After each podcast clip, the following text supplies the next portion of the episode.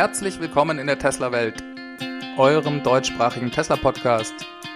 Hier die Themen: Gigafactory vielleicht in Deutschland, Model 3 bekommt WLAN und Summon und Datenverkehr in Teslas wird kostenpflichtig.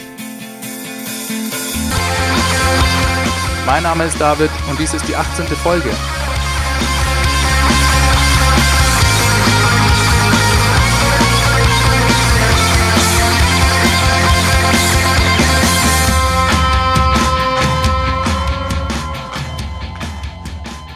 Ja, herzlich willkommen zurück in der Tesla-Welt. Schön, dass ihr es wieder geschafft habt einzuschalten. Wir nähern uns mit sehr großen Schritten dem Ende des Quartals. Genau in diesem Moment versucht Tesla alles daran zu setzen, das gesteckte Ziel innerhalb einer Woche 5000 Model 3 zu bauen, zu erreichen. Gleichzeitig sehen wir mehr und mehr Videos und Fotos von Parkplätzen mit Hunderten bis Tausenden von Model 3 Fahrzeugen auf Halde stehen, die die große Auslieferungswelle Anfang Juli abzuwarten scheinen. Auch wenn Tesla sich dazu nicht weiter äußert, so wird auch vermutet, dass sie hier versuchen, mit den Lieferungen am Ende des Quartals ein bisschen Piano zu machen, um nicht die wichtige Marke von 200.000 gelieferten Fahrzeugen in den USA zu überschreiten. Dies erlaubt ihnen ja dann, wie wir hier schon oft besprochen haben, die Subvention in Form einer Steuererleichterung für die Kunden zu optimieren.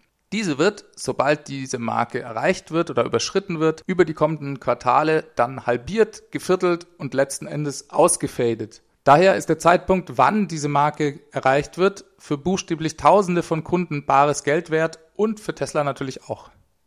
Es ist vollkommen legal von Tesla, diesen Zeitpunkt herauszuzögern und jeder andere Autohersteller würde vermutlich genauso handeln. Allerdings ist Tesla die erste Firma in dieser Situation, da niemand sonst bisher so viele vollelektrische Fahrzeuge in den USA verkauft hat. Es würden sich sicherlich Menschen finden, die Tesla da das Ausnutzen des Steuerzahlers vorwerfen könnten, daher auch verständlich, dass sie hierzu offiziell keine Stellung nehmen. Wir rechnen also am Ende des zweiten Quartals mit einer sehr, sehr hohen Zahl von Fahrzeugen in Transit, also bereits produziert und auf dem Weg zum Kunden, und im Anschluss eine Rekordzahl, was die Auslieferung im Juli angeht. Liebe Delivery Specialists, der Juli wird anstrengend. Was die Produktionszahlen für das zweite Quartal angeht, dürfte ich euch mit ein bisschen Glück bereits in der nächsten Folge offizielle Ergebnisse mitteilen können. Im Moment gibt es da nur Spekulationen und Gerüchte. Zum Beispiel hat ein Tesla-Angestellter namens John Toter gestern bzw. vorgestern getwittert, dass das Team in der Gigafactory jetzt bei 5000 Einheiten läge, was die Battery Pack Produktion angeht die Webseite Electric schrieb dazu, dass es diesen Mitarbeiter auch wirklich bei Tesla und auch wirklich in der Gigafactory gäbe. Scheint also echt zu sein. Tesla-Mitarbeiter dürfen solche Informationen natürlich überhaupt nicht verbreiten und ich finde es ehrlich gesagt auch etwas grotesk, dass er dies getan haben soll oder getan hat. Entweder ist das ein absichtlicher Leak von Tesla, aber mir fehlt da ein bisschen das Motiv da sie ja nächste Woche sowieso Zahlen veröffentlichen werden. Oder dieser Mitarbeiter ist wirklich sehr risikofreudig, beziehungsweise vielleicht auch etwas unbedarft, da er hier sicherlich seinen Job riskiert. In der Zwischenzeit wurden die Tweets und sogar auch der Twitter-Account gelöscht. Ich denke, man sollte solche Meldungen also nicht allzu ernst nehmen. Die offiziellen Ergebnisse gibt es hoffentlich nächste Woche. Schauen wir uns aber die News dieser Woche an. Elon überlegt, den Produktionsprozess für Kunden erlebbarer zu machen. Tesla bietet ja in seinem Werk in Fremont bereits Besuchertouren und Werksführungen für Tesla-Besitzer und deren Freunde an. Nun hat Elon auf Twitter darüber nachgedacht, das Ganze noch ein bisschen weiter zu treiben und Besuchern anzubieten, beim Bau eines Autos mitzuwirken, also direkt in den Produktionsprozess mit einzugreifen. Er meinte, so eine Tour hätte ihn als Kind sicherlich super begeistert und würde ihn als Erwachsenen immer noch begeistern. Auf einen darauffolgenden Vorschlag eines Users, der sagte, es sei doch toll, wenn man sogar vielleicht an der Produktion seines eigenen bestellten Autos mitwirken könnte, sagte Elon nur, dies sei zwar deutlich schwieriger zu ermöglichen, aber vielleicht sei auch dies machbar. Ja, also auch wenn das sicherlich sehr spannend klingt, habe ich leichte Probleme mir vorzustellen, wie Elon das umsetzen will, ohne die Produktion zu stören. Stelle ich mir vom Timing her auch sehr, sehr schwierig vor aber man weiß nie und klar, das wäre der Hit. Stellt euch vor, ihr steht in Fremont am Band und habt zum Beispiel eine Augmented Reality Brille auf, die euch euer persönliches Fahrzeug markiert und zeigt, wenn es auf der Fertigungslinie auf euch zukommt. Gleichzeitig könnte euch auch gezeigt werden, welchen Handgriff ihr machen müsst, bevor das Fahrzeug dann auf dem Band weiterläuft. Die Produktion ist für Elon ja die Kernkompetenz von Tesla. Sie ist seiner Meinung nach auch das Merkmal und die Eigenschaft, die Tesla in Zukunft von anderen Firmen unterscheiden wird und wo letzten Endes langfristig auch Teslas Wettbewerbsvorteil zu finden sein wird. Daher legt er da sehr viel Wert drauf, auch hier eine gewisse Erlebbarkeit den Kunden und Investoren zu bieten. Das ist ihm sehr wichtig und daher würde es mich nicht wundern oder überraschen, wenn er sowas möglich macht. Tesla zieht Deutschland als Standort für die nächste Gigafactory in Betracht. Tesla ist ja im Moment auf der Suche nach einem Standort in Europa für eine europäische Gigafactory. Sollte dieser gefunden werden, hatte Elon versprochen, bis Ende des Jahres eine offizielle Ankündigung für ein europäisches Werk zu machen. Diese Woche antwortete Elon Musk auf Twitter einem Follower, dass Deutschland in der engeren Wahl für Europa sei. Weiter präzisierte er, dass seiner Meinung nach die deutsch-französische Grenzregion Sinn mache in der Nähe der Benelux-Staaten. Er stellte auch klar, dass selbst wenn eine Gigafactory in Deutschland entstehe, Teslas europäischer Hauptsitz weiterhin in den Niederlanden verbleibe. Tesla hat ja das europäische Headquarter in Amsterdam zusammen mit einer Assembly-Fabrik in Tilburg, durch die im Prinzip alle Fahrzeuge laufen, die nach Europa kommen. Letztes Jahr hat Tesla ja die deutsche Firma Grohmann gekauft, die südlich von Köln in Prüm ansässig ist nicht sicher, ob das jetzt den Ausschlag für Elons Aussage gegeben hat, in der deutsch-französischen Grenzregion nach einem Standort zu suchen. Das war ja nicht so weit weg. Für Deutschland wäre dies natürlich eine super Nachricht, wenn Tesla hier einen solch großen Standort ins Auge fassen würde. Dann würde Angela Merkel ja auch endlich ihre geforderte Batteriezellproduktion nach Deutschland bekommen, wenn vielleicht auch nicht ganz in der Form, wie sie sich das gedacht hätte. Ach nein, Moment, da gibt's ja auch noch den chinesischen Batteriezellenhersteller CATL oder Cattle, der wollte ja ebenfalls einen Standort in Deutschland aufbauen.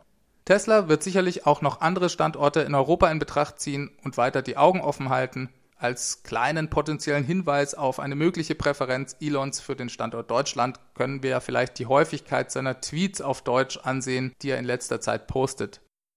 Mein absoluter Lieblingstweet diese Woche war sicherlich, als Elon über die Leistungen des Tesla Grohmann-Teams in Deutschland schrieb. Der lautete, they, also das deutsche Team, super kicked ass, heiliger Strohsack. Also, wenn er schon Ausdrücke wie heiliger Strohsack beherrscht, dann kann er wohl auch eine Gigafactory in Deutschland bauen. Und wenn wir ihm jetzt vielleicht noch ein paar bayerische Ausdrücke wie Basture oder Cefix beibringen können, dann kann eigentlich nichts mehr schiefgehen. Tesla verklagt Saboteur wegen Datendiebstahl und Hackings. Letzte Woche hatte ich euch ja bereits von der Sabotagegeschichte bei Tesla berichtet.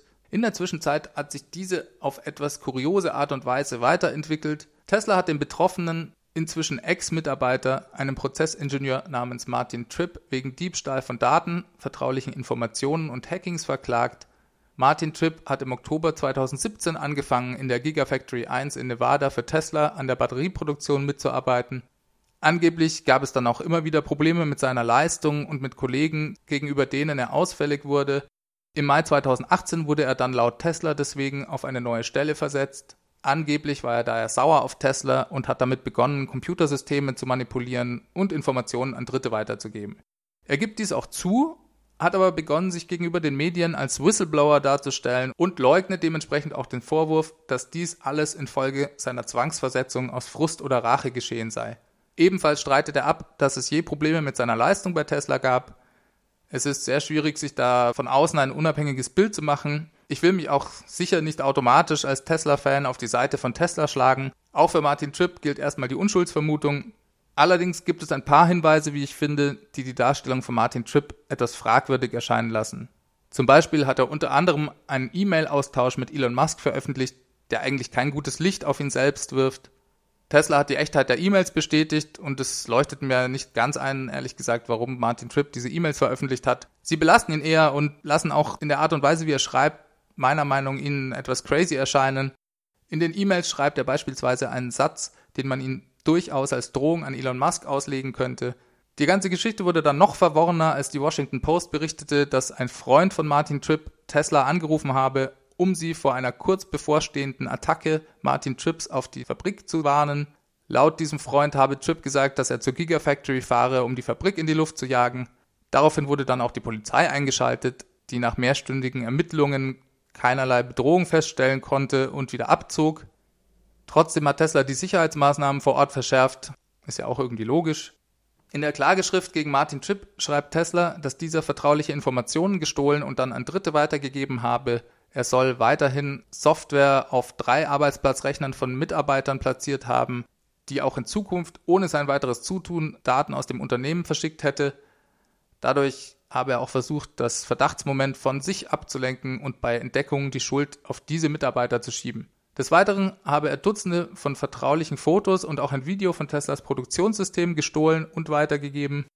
Es sind auch bereits Berichte in den letzten Wochen über Probleme bei Tesla, zum Beispiel bei CNBC, aufgetaucht, die kurioserweise auch immer noch genauso im Netz zu finden sind. CNBC hat es da bisher nicht für nötig erachtet, die entsprechenden Berichte zu ändern, zu updaten oder ganz aus dem Netz zu nehmen. Zumindest ein Hinweis darauf, woher sie die Informationen bekommen haben, wäre in jedem Fall angebracht gewesen. Zum Beispiel gab es einen Bericht darüber, dass Tesla beschädigte Batteriezellen oder Battery Packs in Model 3 Fahrzeugen verbaut habe, die sozusagen jetzt als tickende Zeitbomben unterwegs seien. Ich finde das ehrlich gesagt mehr als dubios. Welches Interesse sollte Tesla denn haben, in so einer kritischen Phase des Unternehmens sowas zu tun? Das macht meiner Meinung nach einfach überhaupt keinen Sinn. Tesla hat diesem Bericht damals auch sofort widersprochen. Der Bericht sei absolut falsch und selbstverständlich habe man niemals defekte Battery Packs im Model 3 verbaut. Des Weiteren gab es auch einen Bericht über besonders exzessive Verschwendung von Rohstoffen durch Missmanagement und besonders viel Schrott, der wohl bei der Produktion von Tesla-Fahrzeugen anfiele. Tesla meinte dazu, die Zahlen seien von Trip vollkommen aufgebläht und übertrieben worden.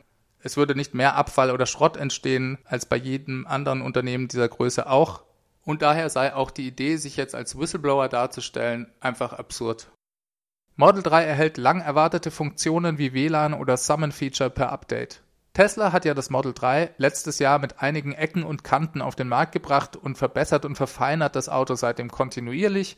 Tesla optimiert ja auch immer weiter den Produktionsprozess. Da passiert an dieser Front relativ viel, auch gerade durch die sehr pragmatische, schnelle Art und Weise, wie Tesla Feedback von Kunden einarbeitet. Insbesondere natürlich auch für die Software. Viele Applikationen und Features des Model 3 waren bei der Markteinführung noch nicht ganz komplett. Diese Woche ist mal wieder ein Update erschienen, das einige bisher noch fehlende Schlüsselfeatures beinhaltet. Das Model 3 hat diese Woche endlich WLAN, das Summon-Feature und die Klimaregelung bei Abwesenheit des Fahrers bekommen. Das erkläre ich am besten gleich kurz.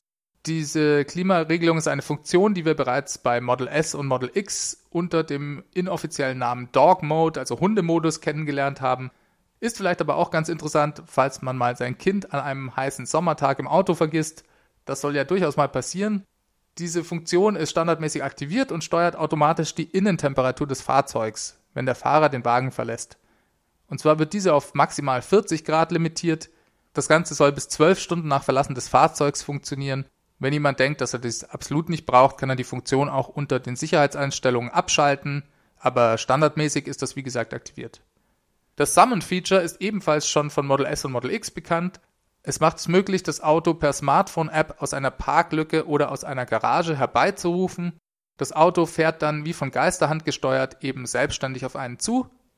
Dies ist jetzt im Moment vielleicht eher in der Kategorie Party-Gag anzusiedeln. Ich denke, wirklich beeindruckend wird es erst mit zunehmenden autonomen Fahreigenschaften, nämlich dann, wenn das Auto drei Straßen weiter geparkt steht und zu mir vor die Haustür kommt, um mich abzuholen.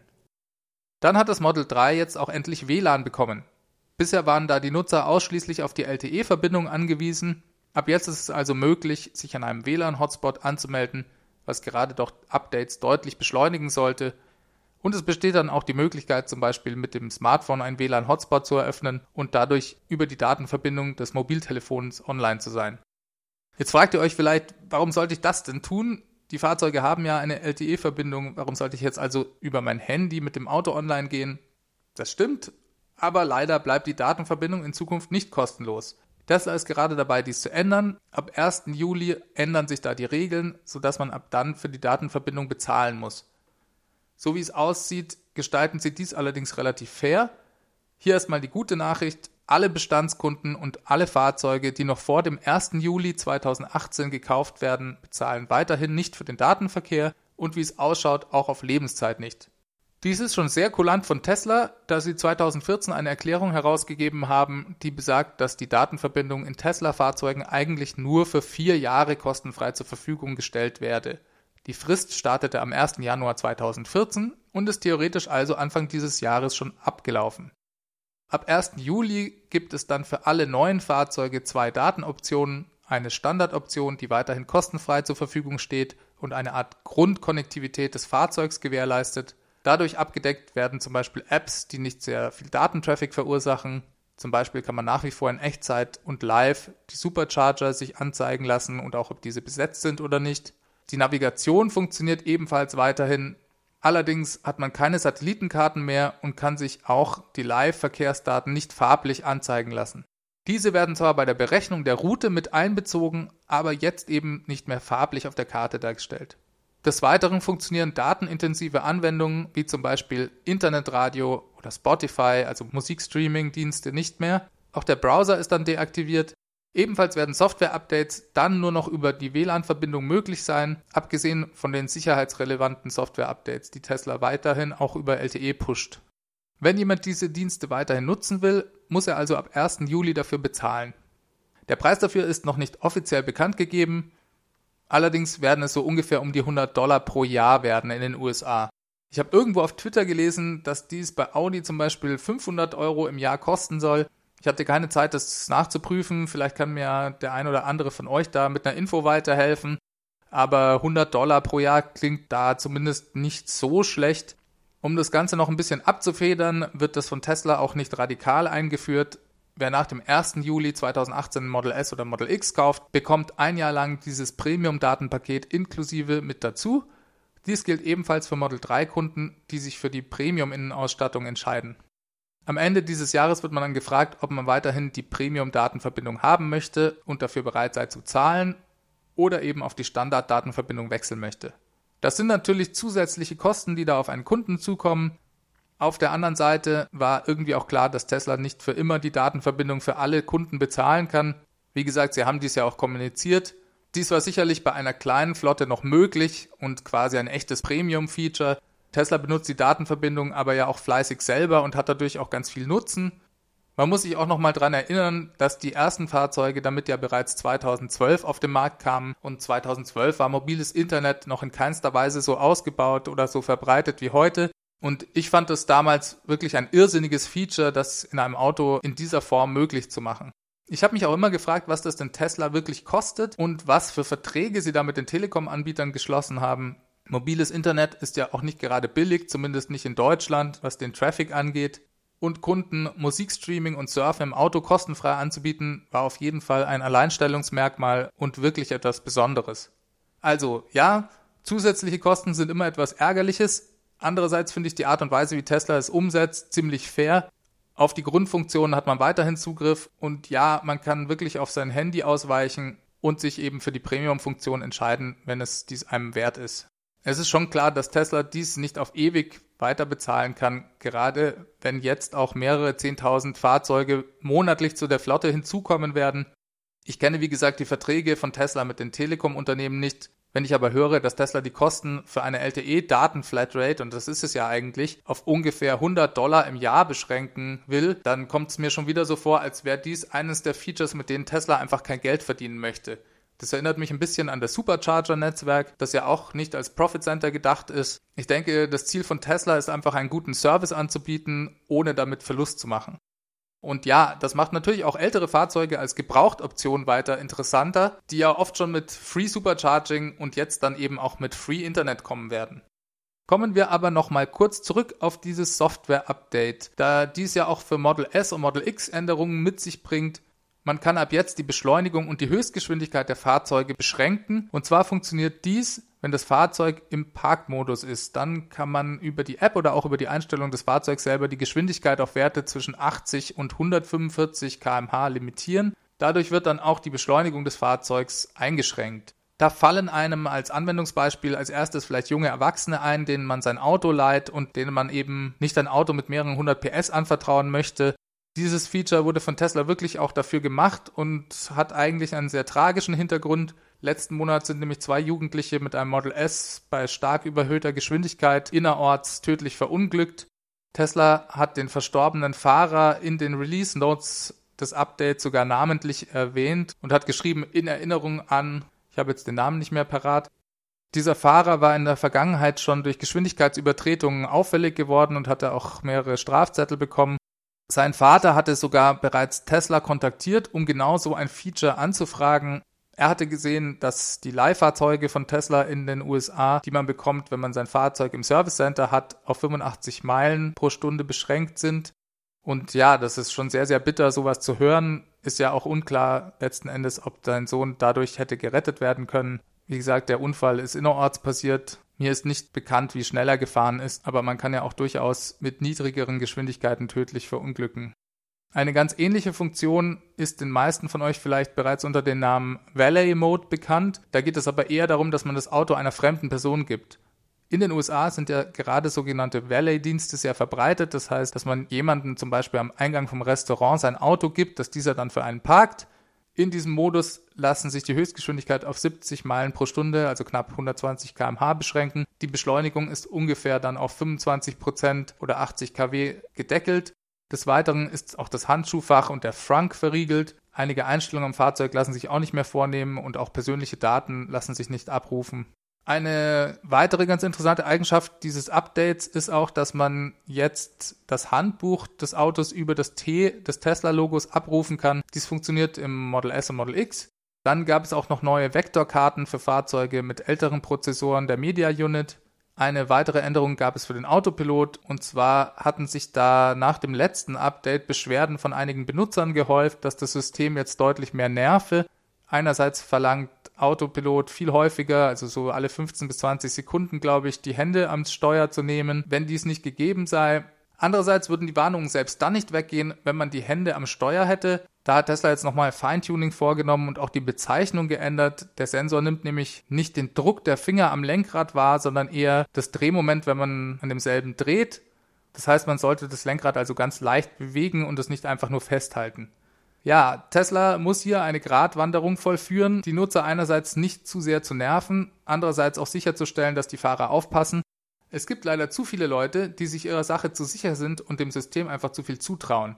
Die allermeisten Unfälle werden ja auch von Nutzern verursacht, die gerade Autopilot sehr viel und sehr lange schon im Einsatz haben und das System eigentlich auch sehr gut kennen. Eine große Herausforderung für Tesla, da einen guten Mittelweg zu finden, damit das System komfortabel, aber eben auch sicher bleibt. So, und hier noch eine Last-Minute-Info. Und zwar hat Tesla sowohl die Optionen als auch das Pricing für einige der Features beim Model 3 angepasst.